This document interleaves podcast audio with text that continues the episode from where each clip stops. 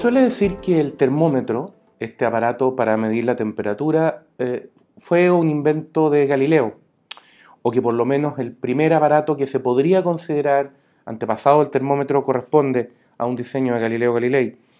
Eh, usted me dirá, claro, sirve para medir la temperatura y ha dado lugar a una larga historia de estabilización, de cuáles son los sistemas eh, de gradación, los distintos sistemas de gradación, y ahí tiene los Fahrenheit, los grados Celsius, etc.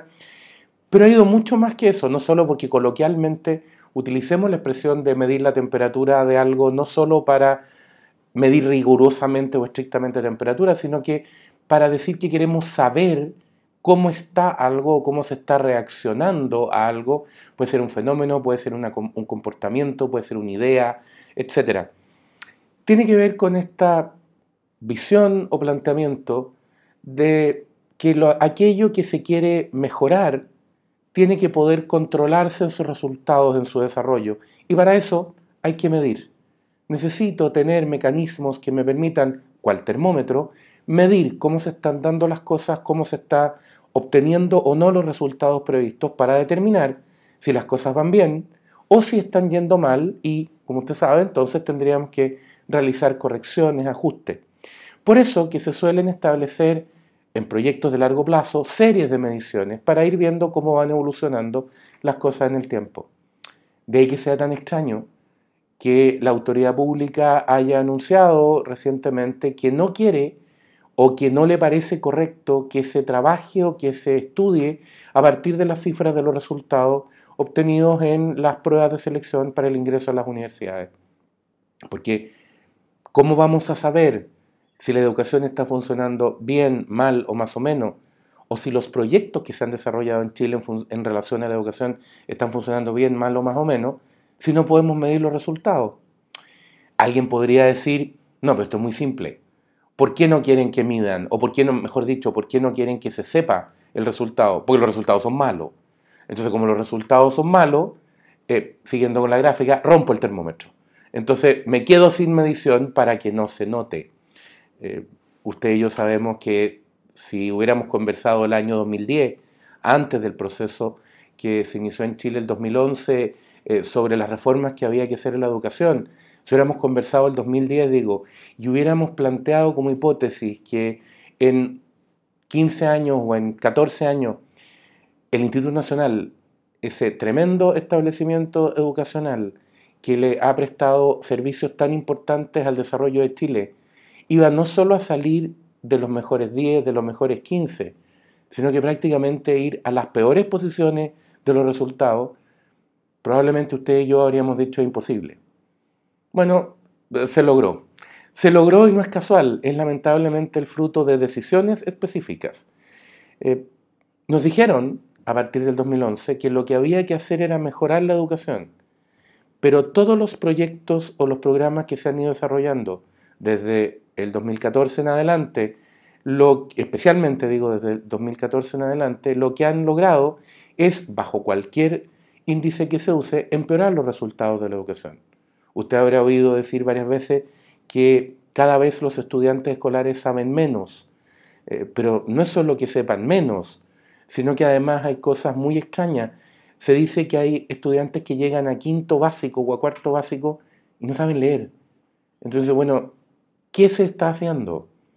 Eh, y ahí uno se acuerda de algunos expertos que nos dijeron tiempo atrás que ya se tenía que acabar con esto de que los alumnos que no cumplían un cierto nivel de aprendizaje repetían de curso, tenían que pasar igual.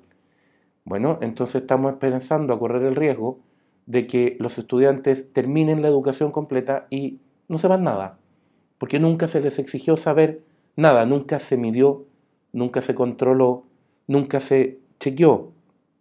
Eh, es como la lógica de decir voy a tener malos resultados, pero no voy a hablar de ello, entonces voy a hacer como que no existieran.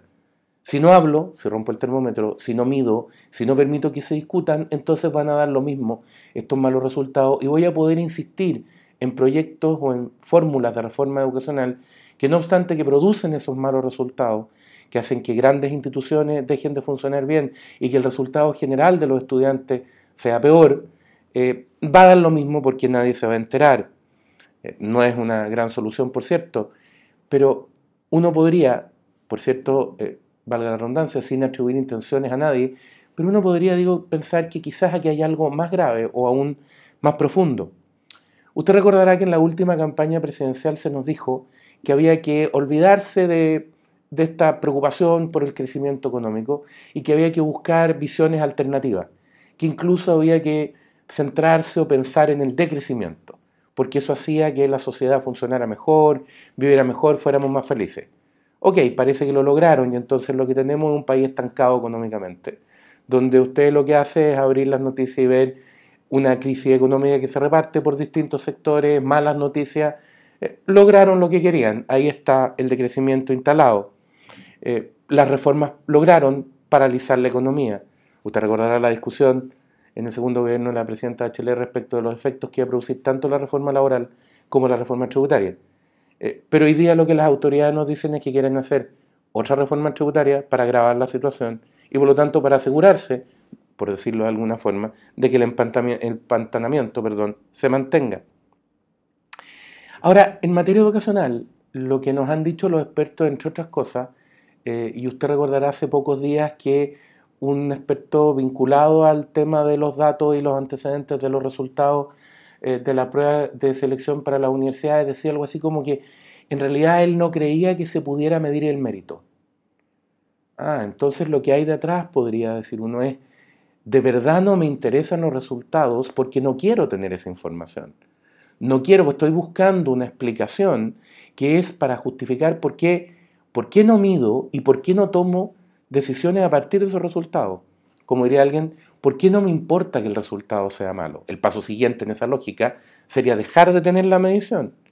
Eh, ¿Es un problema solo de los colegios esta lógica que se ha ido instalando? Probablemente no, probablemente está pasando también sobre las universidades. Usted conversa en, ocasiones con profesores universitarios que plantean, sobre todo los que hacen clase en primer año, que los estudiantes en general saben cada vez menos comparado con las generaciones anteriores. Ese es un efecto de los colegios.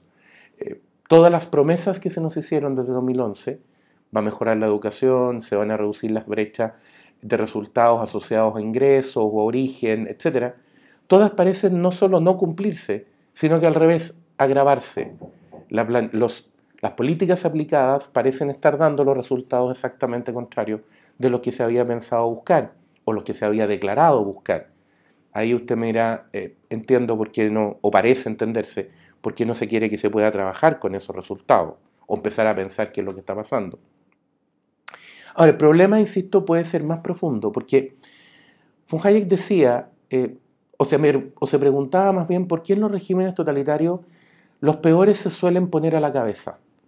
Es decir, dirigen las personas que tienen menos educación, menos preparación, menos capacidades. ¿Qué pasa en esos regímenes que si uno mira las cúpulas, no ve precisamente personas capaces, con alta instrucción, o que hayan demostrado en su trabajo, en su esfuerzo diario, la capacidad de gestionar, dirigir? ¿Por qué son otras las capacidades que se privilegian? La respuesta de von Hayek era porque lo que se exige es, en el fondo, incondicionalidad, ceguera frente al poder. Y, por cierto, si alguien se lo forma, se lo educa, se lo prepara, se le enseña, es muy probable que esa persona tienda a ser cada vez menos ciega frente al poder, al contrario, va a tener las herramientas suficientes para ser crítica, para discutir. Esa es la idea de la modernidad precisamente. Esa es la idea de la ilustración. Si se logra que la razón se desarrolle, no porque sea perfecta, sino que porque representa aquello que nos hace propiamente humanos, la capacidad de pensar, de entender, de plantearnos problemas, de tratar de buscar soluciones, de opinar, de pensar por nosotros mismos. Pero evidentemente en la medida que se hace eso y que se educa a las personas para eso, que se nos enseña lo más posible, se nos entrega la mayor cantidad de preparación que se pueda razonablemente, lo que estamos haciendo es, generar personas independientes y responsables. Por lo tanto, personas que son capaces de pararse frente al poder con opinión propia y con discusión propia. Por ende, estamos haciendo más difícil que un totalitarismo, como se decía en su momento, o que un populismo pueda llegar a controlar a esas personas. no porque sean perfectas por haber estudiado más, no, sino que porque van a tener, ningún ser humano es perfecto, usted y yo lo sabemos, pero sí vamos a tener más herramientas, vamos a ser capaces de cuestionar más, vamos a acostumbrarnos a algo tan fundamental que, que se nos enseñaba desde niños, por cierto, en nuestras casas, pero además en nuestros colegios. Dar y exigir razones, no meras posiciones subjetivas convertidas arbitrariamente en absolutas. No, dar y exigir razones, acostumbrarnos a pensar, a discutir, a exigir que eso fuera, que se nos tratara como personas inteligentes, que se argumentara frente a nosotros. ¿Para qué? Para que se pudieran generar estos mecanismos. Si eso se pierde, si eso desaparece, si nos acostumbramos a que no existe, entonces claro, es mucho más fácil que un populista o que alguien que se haga del poder y quiera mantenerlo indefinidamente, más allá de cuál sea la etiqueta que le pongamos, pueda hacerlo, porque él es más fácil controlar. Yo, comentábamos al principio que en materia económica se nos habló de decrecimiento. Y hoy día teníamos la economía perfectamente empantanada, virtualmente en crisis gracias a ello.